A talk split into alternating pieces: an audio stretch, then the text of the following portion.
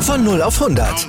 Aral feiert 100 Jahre mit über 100.000 Gewinnen. Zum Beispiel ein Jahr frei tanken. Jetzt ein Dankeschön, rubbellos zu jedem Einkauf. Alle Infos auf aral.de.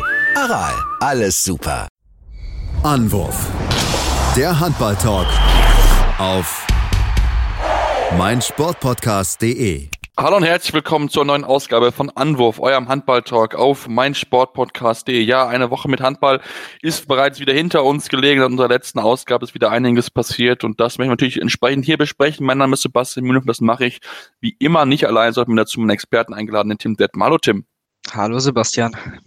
Ja, Tim, wir haben uns heute ein spannendes Thema rausgetickt, ähm, das Thema Auswärtsspiele in der Bundesliga und ähm, ja, irgendwie das Problem, ähm, ja, in der zu gewinnen auswärts, sondern die Heimteams sind da momentan echt bevorteilt. Damit wollen wir uns aber erst später beschäftigen. Fangen wir mal an mit so ein bisschen Torwart-News, wie ich es beschreiben möchte, denn es gibt da so ein paar Personalien, die bekannt gegeben worden sind. Fangen wir mal mit der an, die am unsexiesten ist, möchte ich vielleicht mal sagen, und zwar der TBV Lemgo Lippe hat seinen Drittligatorhüter befördert zum zweiten Mann für die kommende Saison.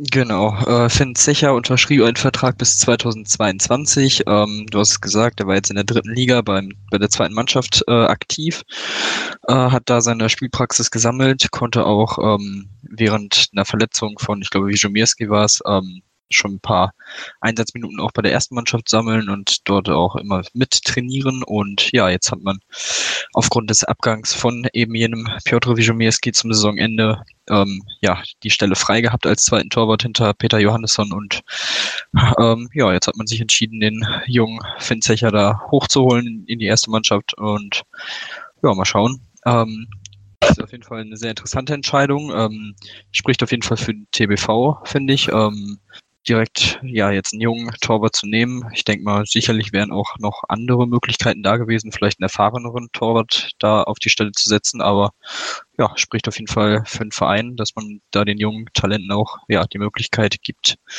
und auch aufzeigt, sich entwickeln zu können und aus der dritten Liga dann in die erste aufsteigen zu können. Genau, das ist ja ganz wichtig. Das macht der TBV immer wieder. Hab sehen es ja auch einige Spieler, die es ja auch geschafft haben. Da musst du nach Nordrhein gucken. Da haben es viele ehemalige Jugendspieler vom TBV geschafft, in die Bundesliga zu kommen. Das spielt eine wichtige Rolle. Natürlich nicht beim TBV, sondern dann entsprechend in Nordhorn. Aber ähm, die Jugendarbeit ist auch auf jeden Fall gut. Ähm, natürlich ein spannendes Thema genau zu beobachten, weil es ja auch der Grund ist, dass man ihn hochgezogen hat, dass ja auch man nicht äh, Wöschemirski äh, finanziell mithalten konnte. Deswegen ist, glaube ich, auch so der retournierte Torhüter eher raus gewesen.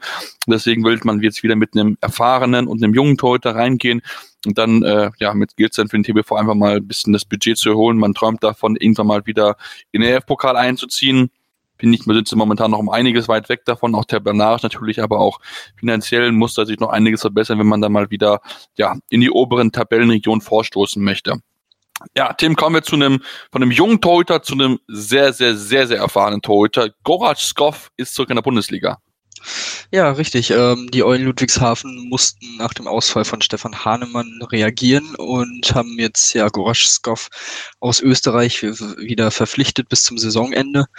Ja, ja, du hast es gesagt, sehr erfahrener Torhüter, 42 Jahre alt, ähm, äh, als letztes, wie gesagt, in Österreich gespielt, jetzt wieder zurück, davor auch in der Bundesliga unter anderem schon bei Erlangen aktiv gewesen, ähm, da auch eine gute Rolle gespielt, zusammen mit Katzian ist da das Torwart-Duo gebildet. Ähm, ja, auf jeden Fall denke ich mal schon eine Überraschung äh, und eine sehr, sehr gute Verpflichtung, die den äh, Eulen im Abstiegskampf definitiv ähm, helfen wird und auch bestimmt auch noch für ein, zwei Punkte sorgen kann.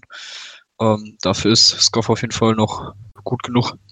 Das auf jeden Fall. Ähm, und man hat ja selbst gesagt, er wäre ja, glaube ich, gerne geblieben, wenn man es so hört in Erlangen, dass er gerne noch einfach ja seinen Teil dazu beigetragen hätte. Man hat sich aber ja entsprechend anders entschieden. Beim HC Erlangen hat ja jetzt auch mit Carsten nicht ein kein ganz blinden Tor, der sich verpflichtet. Deswegen ähm, ja, sehr, sehr schön zu sehen, dass er mit zurück ist und dann vielleicht auch damit helfen kann, dass äh, Eulen Ludwigshafen das Wunder 3.0 gelingen wird. Ähm, mal gucken, wie das dort weitergehen wird. Ich bin da wirklich sehr, sehr gespannt drauf. Ähm, kommen wir dann zu einem weiteren Torhüter, der ist dann ein bisschen, also nicht ganz so erfahren, aber äh, vielleicht internationale Klasse auf jeden Fall ganz so anzusehen. Rodrigo Corrales, ähm, Torhüter, momentan noch bei Paris, PSG, also bei Paris und der wird wohl kommende Saison wechseln, Tim. Beziehungsweise das steht schon fest, aber der Verein steht jetzt wohl fest. Genau. Ähm, ja, man hat ihm mitgeteilt vor ein paar Monaten, dass man nicht mehr mit ihm plant. Man hat auch schon einen Nachfolger von, für ihn äh, bei PSG ähm, ja, für, ähm, äh, vorgestellt und äh, laut der spanischen Zeitung Marca wird er nach dieser Saison Apat Derbig in Veszprem ersetzen. Ähm, er wird wohl seine Karriere beenden. Er ist dann 40 Jahre alt. Mal gucken, ob das so auch zustande kommt. Ähm, müssen wir auf jeden Fall nochmal abwarten. Ähm, ja, und dann wird Corrales mit Wladimir Chupara und Martin Schikeli ein äh, Torwarttrio bilden und er hat wohl bis 2024 untersch äh, unterschrieben, beziehungsweise wird es so machen. Ähm, in der Hinsicht interessant, dass der Trainer David Davies einen Vertrag bis 2023 hat, also nochmal ein Jahr länger als der Trainer. Ähm, ja, auf jeden Fall für Westbrem wäre das auf jeden Fall ein guter Nachfolger. Natürlich ähm, ist Corrales nicht auf dem Niveau von Sterbeck, aber ich denke, in einem ähm, Trio mit Chupara und Chekeli ist es auf jeden Fall auch wirklich ja, ein ordentliches Faustpfand. Das auf jeden Fall. Das wäre natürlich sehr, sehr spannend zu beobachten, ja, wenn sie entsprechend kommen würden. Das würde dieses ganze äh, Team, was ja momentan auch bei Western Mumbler so viel Weltklasse, dann nochmal einen Schub geben und ähm, ja auch diesen Traum, vielleicht auch dem Champions League endlich mal zu gewinnen, vielleicht noch ein bisschen näher kommen. Das muss man dann genau mal drauf gucken.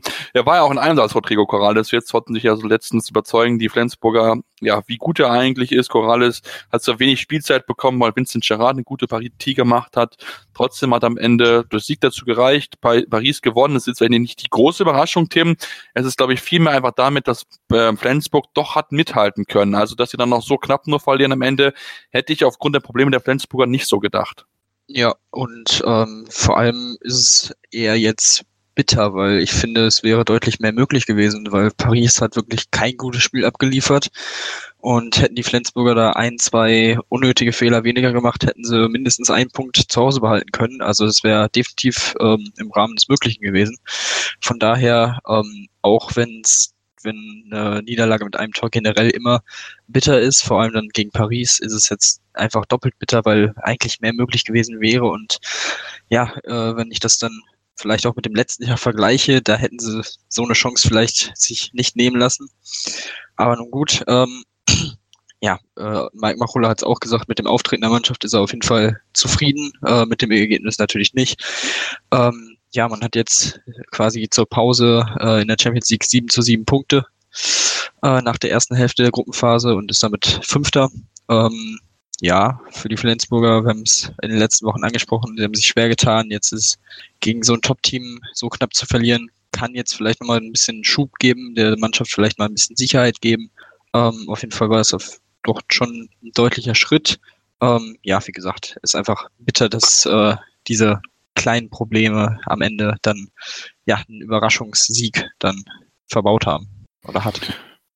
Ja, genau. Wenn wir uns aber angucken, die Wurfquote trotzdem mit 72 Prozent war wirklich, wirklich gut. Das muss man ganz klar sagen. Und äh, ja, wenn man die kleinen Fehler nicht gehabt hätte, hätte man vielleicht wirklich dieses Spiel gewinnen können. Und das wäre auch ganz, ganz wichtig gewesen. Das angesprochen, Platz 5, 7 zu 7 Punkte. Das ist solide, aber es geht mit Sicherheit noch besser. Und jetzt zumal die beiden Auswärtsspiele anstehen in Paris und in Barcelona und dann ähm, Albock zum Rückspiel kommt, da stehen jetzt einige wichtige Wochen in der Champions League an für die Flensburger, die das können wir schon mal sagen, ab kommender Saison ohne Holger Glandorf auftreten werden, das wissen wir ja schon. Und ähm, hat auch bekannt gegeben, Tim Holger Glandorf, er wird seine Karriere entsprechend beenden und damit vielleicht einer der ganz, ganz großen Rückraumrechten in deutschen Handball. Ja, richtig. Er wird zur nächsten Saison dann in die Geschäftsstelle der SG wechseln. Ähm, ja, er hat ja jetzt in den letzten Jahren immer mal wieder durchblicken lassen, dass er jetzt von Jahr zu Jahr denkt, ähm, auch aufgrund seiner Verletzungshistorie. Und ja, jetzt hat er dann tatsächlich entschieden, nach der Saison aufzuhören. Ähm, ja, wie gesagt, wir haben schon drüber gesprochen in den letzten Wochen. Man hat mit Franz Semper ja schon vorgesorgt auf der Position und einen Nachfolger schon präsentiert. Ähm, ja, eine große Karriere, definitiv. Spielt jetzt seit 2011 für die SG, vorher auch äh, unter anderem Nordhorn aktiv gewesen. Ähm, ja, unter anderem natürlich Meister geworden, zweimal den Pokal gewonnen, Europapokal der Pokalsieger, Champions League-Sieger, natürlich Weltmeister 2007. Also ähm, ja, große Erfolge große Karriere auf jeden Fall und ja, auf jeden Fall schade, aber so ist es nun mal. Ähm, wird nicht jünger, von daher auf jeden Fall eine große Karriere, die zu Ende geht. Ja, das auf jeden Fall. Er wird uns echt auf jeden Fall fehlen. Wirklich ein absolut Top-Sportsmann, sportlich natürlich. Ähm, ich glaube, er hat mittlerweile, glaube ich, den Rekord mit den meisten Feldtorschützen, wenn ich mich nicht mehr täusche. Ähm, also von daher jemand, der dem Sport auf jeden Fall fehlen wird. Ähm, aber er bleibt ja der SG treu, er bleibt dem Handball treu und vielleicht wieder noch irgendeiner anderen Position nochmal, ähm, die er dann noch äh, weiter ausführen kann. Ja, Tim, von dem einen Topspiel wollen wir vielleicht auch zum anderen Topspiel äh, wechseln, was so ein bisschen näher an uns gelegen ist. Und zwar das Spiel zwischen den rhein löwen und dem THW Kiel. Das war ja mit Spannung erwartet worden, das Topspiel. Ähm, es ging für beide Mannschaften um viel. Natürlich, THW konnte sich dann entsprechend weiter absetzen. Für Rhein-Neckar-Löwen ging es irgendwie noch darum, so vielleicht so ein bisschen so die Rechtschancen für die äh, Handball-Bundesliga aufzubewahren, denn mit acht Punkten Rückstand bei der Niederlage wäre man schon entsprechend weit weg gewesen. Ja, und wir müssen sagen, die Rhein-Neckar-Löwen, sie leben und sie haben auch bewiesen, dass sie in Top-Mannschaften bestehen können, wieder einmal. Ja, richtig. Am Ende ein 26 zu 25 gegen Kiel. Und ja, wenn man sich das Spiel anschaut, ähm, vor allem die erste Viertelstunde, ich glaube, da hätte keiner mehr mit gerechnet. Also das war komplett verrücktes Spiel. Es ging hin und her. Ähm, zunächst sah es einfach so, so aus, als würden die Kieler das komplett dominieren, lagen schon mit 13 zu 6 vorne hatten eigentlich alles im Griff. Dann gab es ein 4 zu 0 auf kurz vor der Pause von den Löwen. Dadurch hatten sie drei Tore gestanden zur Pause.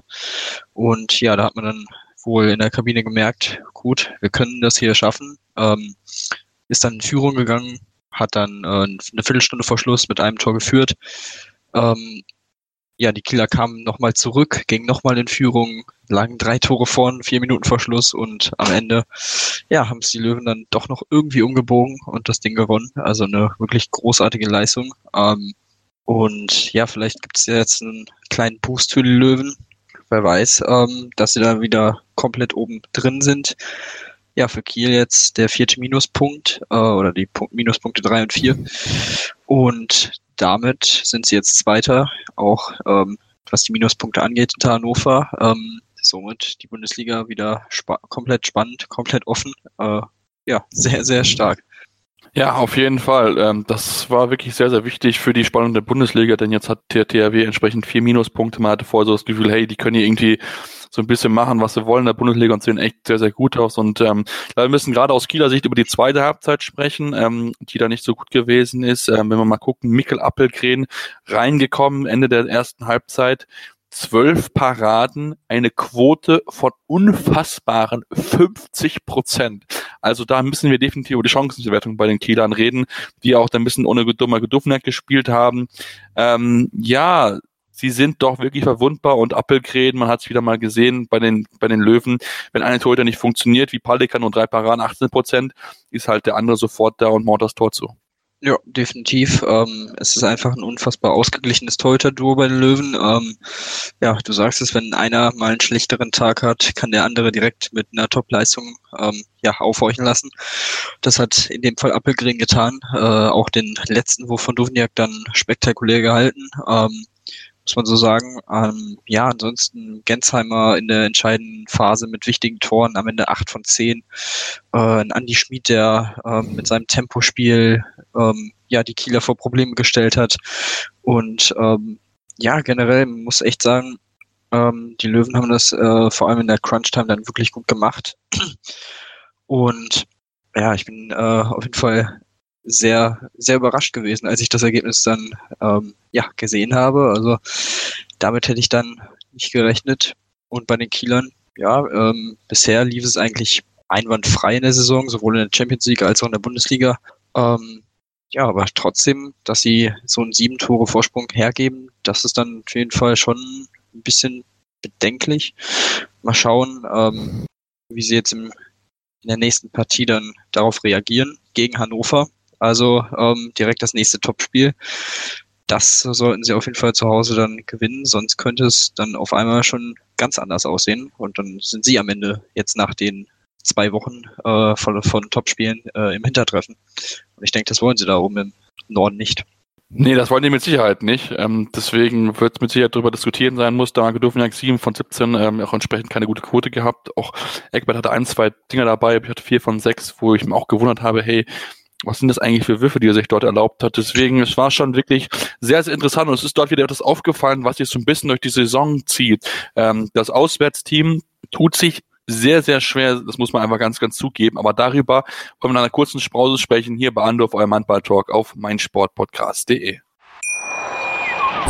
Wieder live von Ihrem Toyota-Partner mit diesem Leasing-Auftakt. Der neue Toyota Jahreshybrid. Ab 179 Euro im Monat. Ohne Anzahlung. Seine Sicherheitsassistenten laufen mit. Und ja, ab ins Netz mit voller Konnektivität. Auch am Start die Toyota Team Deutschland Sondermodelle. Ohne Anzahlung geht's in die nächste Runde. Jetzt los sprinten zu Ihrem Toyota-Partner.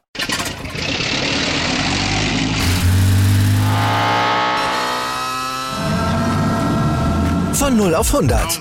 Aral feiert 100 Jahre mit über 100.000 Gewinnen. Zum Beispiel ein Jahr frei tanken. Jetzt ein Dankeschön, rubbellos zu jedem Einkauf. Alle Infos auf aral.de. Aral, alles super. Mein Sportpodcast.de ist Sport für die Ohren. Like uns auf Facebook. Die komplette Welt des Sports. Wann und wo du willst. Challenger Corner. Der Tennis-Podcast mit Florian Herr und Andreas Thies. Alles rund um die Turniere unterhalb der ATP-Tour. In Zusammenarbeit mit tennistourtalk.com. Challenger Corner auf meinsportpodcast.de. Und wir sind wieder zurück bei Andorf, eurem Handball-Talk auf meinsportpodcast.de. Und ich habe gesagt, wir wollen uns ein bisschen mit dem Thema beschäftigen, Auswärts, äh, ja, Auswärtsproblematik bei den Handballteams. Denn wenn wir uns die Tabelle angucken und uns die Auswärtstabelle anschauen, da sehen wir, dass nur zwei Teams eine positive Bilanz haben. Die Kieler immer noch positiv, auch wenn sie jetzt verloren haben, aber beide Niederlagen auswärts bekommen. Ähm, insgesamt zwei Teams, wie gesagt, mit positiver Bilanz, fünf mit ausgeglichener. Tim, was ist los mit den Auswärtsteams? Warum können sie auswärts nicht gewinnen? Ja, das ist eine gute Frage. Ähm, es ist auf jeden Fall eine sehr interessante Beobachtung. Ähm, vor allem gestern, wenn man sieht, dass alle drei Auswärtsteams zur Pause in Führung lagen. Äh, Kiel mit drei Toren, Erlangen mit zwei Toren beim Bergischen AC und auch Stuttgart mit zwei Toren in Baling. Und ja, am Ende konnte kein Team äh, gewinnen. Äh, Stuttgart holte einen Punkt immerhin das ist dann schon sehr interessant, vor allem auch, wenn man sich anguckt, dass ähm, teilweise auch deutliche Führungen hergegeben werden mit den Kielern, die haben wir haben es gerade angesprochen. Äh, auch Stuttgart hat nach den ersten zehn Minuten wirklich äh, ja deutlich vorne gelegen. Ähm, und auch Erlangen war komfortabel in Führung. Also ähm, ich weiß nicht, das ist auf jeden Fall sehr interessant. Ähm, einen wirklichen Grund dafür habe ich jetzt nicht. Okay, bei Kiel kann man sagen, sie haben vor 13.000 gespielt in der ausverkauften SAP Arena in Mannheim. Das ist definitiv, vor allem als dann die Löwen wieder näher rankamen, dass es dann Hexenkessel wird und das auch natürlich äh, für die Gäste, das Gästeteam ja ein bisschen an die Nerven geht, ähm, kann ich mir schon vorstellen, dass das dann ein Faktor ist, die Zuschauer. Aber ansonsten, ich weiß es nicht. Ich kann es mir irgendwie nicht so erklären, dass es so äh, ja gravierend ist auch. Ja, das, das, muss ich wirklich sagen. Und ich habe jetzt mal ein bisschen auch mich mal schlau gemacht, ein bisschen mal rumgeschaut, hey, wie sieht das eigentlich in anderen Ligen aus? Und habe mir mal die französische Liga angezogen, weil das ist ja immer so ein bisschen die Liga, an der man sich auch orientiert, weil die auch ähnlich stark ist, wenn man jetzt bei der Ungarn oder so weiter hinguckt oder so weiter. Das möchte ich jetzt nicht unbedingt tun, einfach weil da die ähm, ja, weil die Disk Diskrepanz zwischen den Top-Teams und den anderen Teams schon etwas größer als in der Bundesliga und da können wir mal vergleichen. Da gab es diese Saison bisher drei Teams mit positiver Lanz, sechs mit ausgeglichener, das ist aber bei 14 Teams der Fall. Also da sieht man schon, dass da ja auswärts dann schon ein bisschen mehr passieren wird. Und das ist etwas, was natürlich genau beobachtet werden muss. Also es gibt natürlich auch Teams, die so ein bisschen Probleme haben, daheim zu gewinnen, wie Göpping oder auch wie TVP Stuttgart, aber ähm, trotzdem, ja, es ist scheinbar irgendwie ein Thema. Ich glaube, es ist mehr so ein Kopfding gefühlt, Tim, würde ich sagen. Ja, das kann ich mir durchaus vorstellen. Ja, wie gesagt, also man, ähm, man weiß, wie wichtig irgendwie Auswärtspunkte sind, vor allem in so einem Topspiel. Ähm, man geht ja sowieso in die Saison, dass man sagt, man muss auf jeden Fall die Heimspiele äh, auf jeden Fall gewinnen und dann sind auswärts die Big Points zu holen, vor allem halt in den direkten Duellen. Das gilt sowohl für, äh, für den Meisterschaftskampf als auch für den Abstiegskampf und ja, da kann ich mir dann schon vorstellen, dass dann der Kopf ein bisschen ja zu rattern anfängt, wenn man dann einigermaßen komfortabel führt und der Gegner dann vielleicht nochmal zwei, drei Tore in Folge wirft und man dann merkt, oh, vielleicht könnte es jetzt doch nochmal eng werden. Ähm, ja, ist auf jeden Fall sehr, sehr, sehr, sehr interessant. Ähm, ja, wie gesagt, das kann durchaus, kann ich mir so durchaus vorstellen. Mhm. Es war ja auch gestern wieder ganz komisch. Zur Halbzeit haben alle drei Teams auswärts geführt. Es gab keinen einzigen Auswärtssieg. Also das ist schon wirklich da sehr, sehr spannend. Also das muss man da auch ganz einfach zugeben. Man hat es ja bei den Kielern gesehen, kommen raus, machen eins, zwei Dinger, die so nicht funktionieren. Auf einmal ist die Halle da, es belebt sich, du wirst nochmal gepusht. Ähm, also das ist schon wirklich ein sehr, sehr spannendes Thema. Und wenn wir uns das mal auch angucken, in die letzten Jahren, da war es immer so, dass es nie mehr als sechs Teams mit positiver Lamps gegeben sind. Das waren immer so die sechs Top-Teams insgesamt. Ähm, sogar 17, also von 2014, 15 Saison bis 2017, 18 und so weiter habe ich mal zurückgeguckt, waren es jeweils fünf Teams Teams. Letztes Jahr, wie gesagt, sechs Teams mit positiver Bilanz. In, in Frankreich ist es da ein bisschen schwankender teilweise. Also 15, 16, 16, 17 hatten sie nur mal drei Teams mit positiver Bilanz, eins mit ausgeglichener und 17, 18 waren es dann sogar sieben Teams, also die Hälfte der Liga, die eine positive Bilanz auswärts hatte. Also da ist dann schon eher nicht diese Thema, nicht das Halle die Fall. Also das ist schon wirklich sehr, sehr kurios und ich denke, da müssen halt auch die Trainer irgendwie dann ansetzen. Ich weiß nicht, wie sie das machen wollen, aber ähm, ja, irgendwie muss man ja eine Lösung finden, dass man mal da äh, auswärts gewinnt, Tim, weil sonst wirst du halt nicht deutscher Meister oder wirst halt nicht in den Europapokal einziehen. Ja, definitiv. Ähm, was bei den Kielern aber ganz interessant ist, dass sie ihre vier Auswärtsspiele in der Champions League allesamt gewinnen konnten. Unter anderem ja dann in oder bei war das Skopje und in Veszprem und das auch ziemlich deutlich. Also ich weiß nicht bei den Kielern, ähm, woran es da jetzt in der Bundesliga genau liegt, keine Ahnung. Vielleicht ist man dann auswärts in äh, Mazedonien und äh, Ungarn nochmal ein bisschen motivierter als, äh, keine Ahnung, in Mannheim, weiß ich jetzt nicht. Ähm, ja, aber das, du hast auf jeden Fall recht. Ähm, wie gesagt, die Big Points, um ja für eine Vorentscheidung irgendwie sorgen zu können, zu einem bestimmten Zeitpunkt in der Saison holst du nun mal in diesen direkten Duellen und auch auswärts. Ähm, da kannst du deinen Konkurrenten auf jeden Fall immer doppelt wehtun. Und ähm, ja, ich bin gespannt, wie es jetzt in den nächsten Wochen und Monaten so weitergeht, ob sich der Trend verstärkt oder ob sich ja die Gästeteams vielleicht dann fangen ja, das wird sehr, sehr spannend zu beobachten sein. Ich habe auch mal natürlich Champions League auch mal angeguckt. Bei 86 Spielen bisher als Gruppe A bis D durchgegangen. 27 Auswärtssiege, Quote von 32,5 Prozent. Das ist eigentlich so in Ordnung, würde ich sagen. Jedes dritte Spiel knapp. Ähm, auch wenn man mal guckt, Teams in positiver Bilanz, Paris, haben wir schon gesagt, Vardas, Barca, äh, Sejet, Albor, Kiel, Montpellier, äh, Bukarest, auch aus der Gruppe C, Bido, Bida, Soa, Iron und IK Sefehöf. Also von daher, ähm, gibt es auch schon einige Teams und das ist ja schon äh, vielleicht auch die Diskrepanz etwas größer zwischen den Top-Teams und den Teams, die dann ähm, ein bisschen hinten dran sind. Deswegen ist das wirklich ein sehr, sehr spannendes Thema, was wir natürlich genau im Beobachten äh, werden. Ich bin mal wirklich gespannt, ob es da irgendwie Besserungen geben wird, weil ähm, nur so zwei Teams mit positiver Bilanz, das wäre auch schon wirklich sehr, sehr überraschend. Das wird auch mir auch zu denken geben, wenn das wirklich ähm, ja die Top-Teams nicht hinbekommen, auswärts noch besser sich zu präsentieren oder auch andere Teams sich dann auswärts so, so schwer tun würden. Ähm, aber das ist dann dann vielleicht dann das Thema, wenn wir uns mal mit Ende der Saison beschäftigen und mal gucken, hey, wie sieht das überhaupt aus? Wie hat man auswärts und daheim gepunktet? Dann gucken wir da entsprechend weiter drauf. Ja, Tim, lassen wir jetzt so ein bisschen gucken mit der nächsten oder mit den kommenden Spielen, die jetzt anstehen am Wochenende und werfen den Blick auf das schon eigentlich Topspiel, möchte ich schon sagen. Melsung gegen Leipzig am Samstag 20.30 Uhr.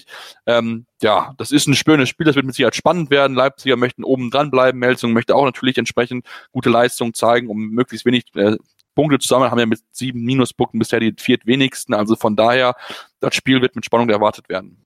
Ja, definitiv. Ähm, beide Mannschaften ungefähr auf Augenhöhe, was die Punkte angeht und die Platzierung. Melsung auf 6 mit 15 zu 7 Punkten, Leipzig auf 8 mit 14 zu 8 Punkten. Ähm, von daher, das dürfte auf jeden Fall ein enges Spiel werden ähm, und auch ein sehr spannendes Spiel. Ähm, die beiden sind ja schon im DHB-Pokal aufeinander getroffen in Leipzig. Dort konnte Melsung mit drei Toren gewinnen. Also ich denke, das zeigt auch nochmal, äh, dass wir durchaus ein spannendes Spiel erwarten können.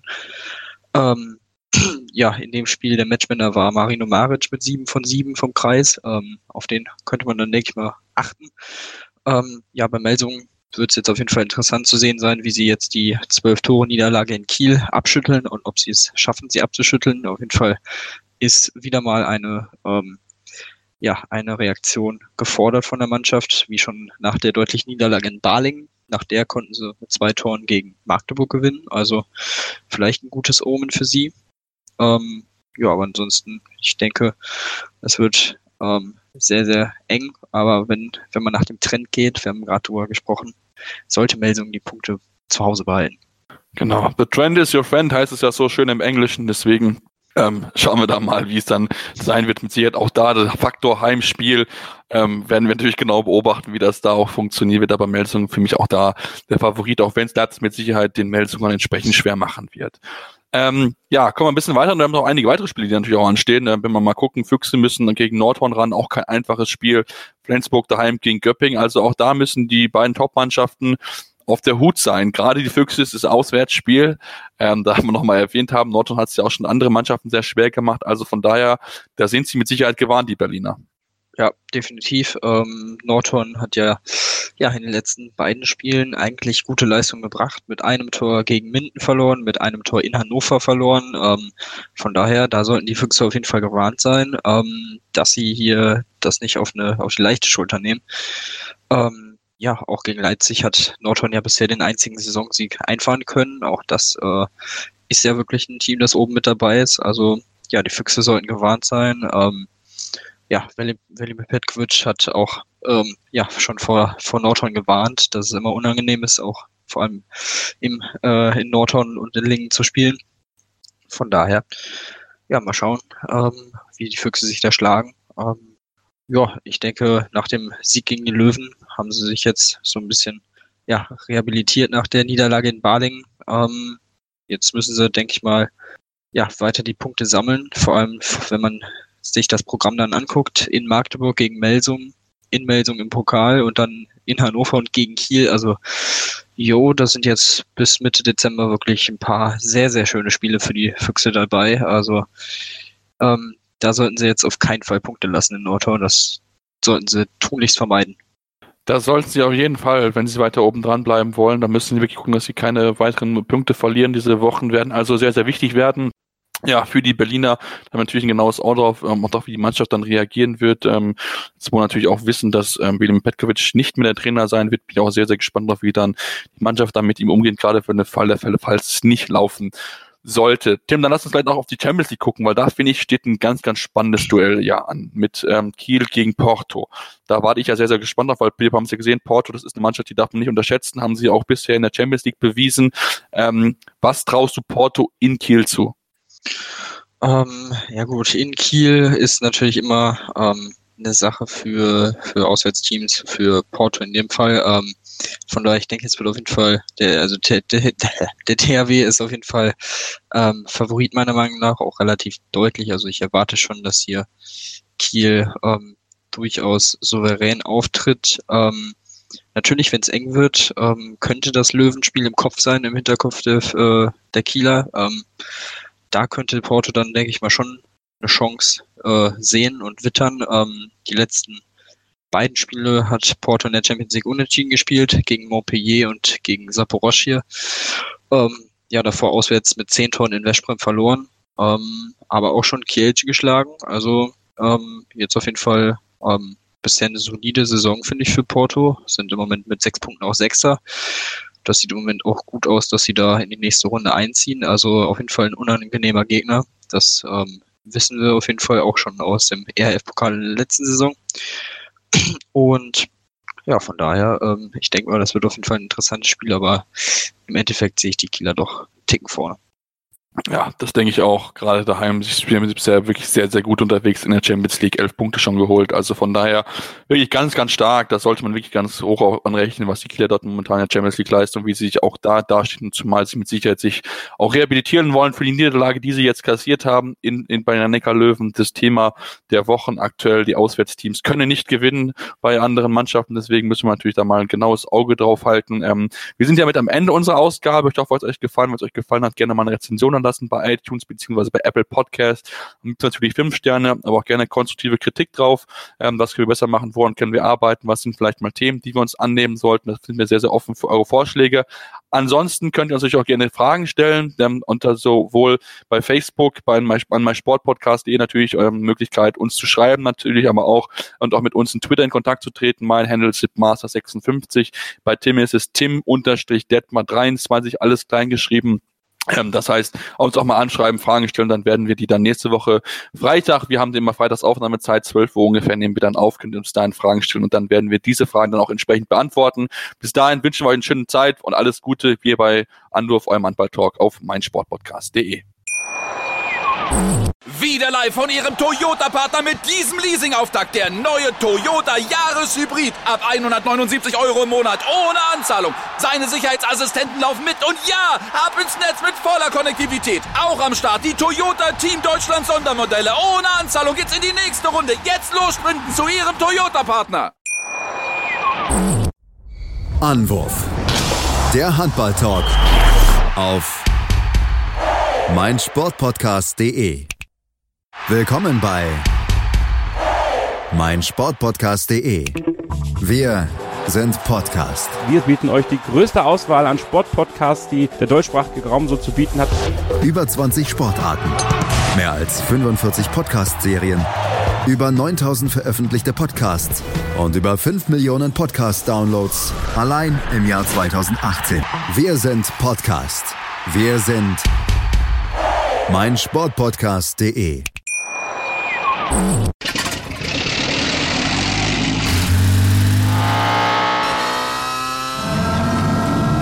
Von 0 auf 100. Aral feiert 100 Jahre mit über 100.000 Gewinnen. Zum Beispiel ein Jahr frei tanken. Jetzt ein Dankeschön, rubbellos zu jedem Einkauf. Alle Infos auf aral.de. Aral, alles super.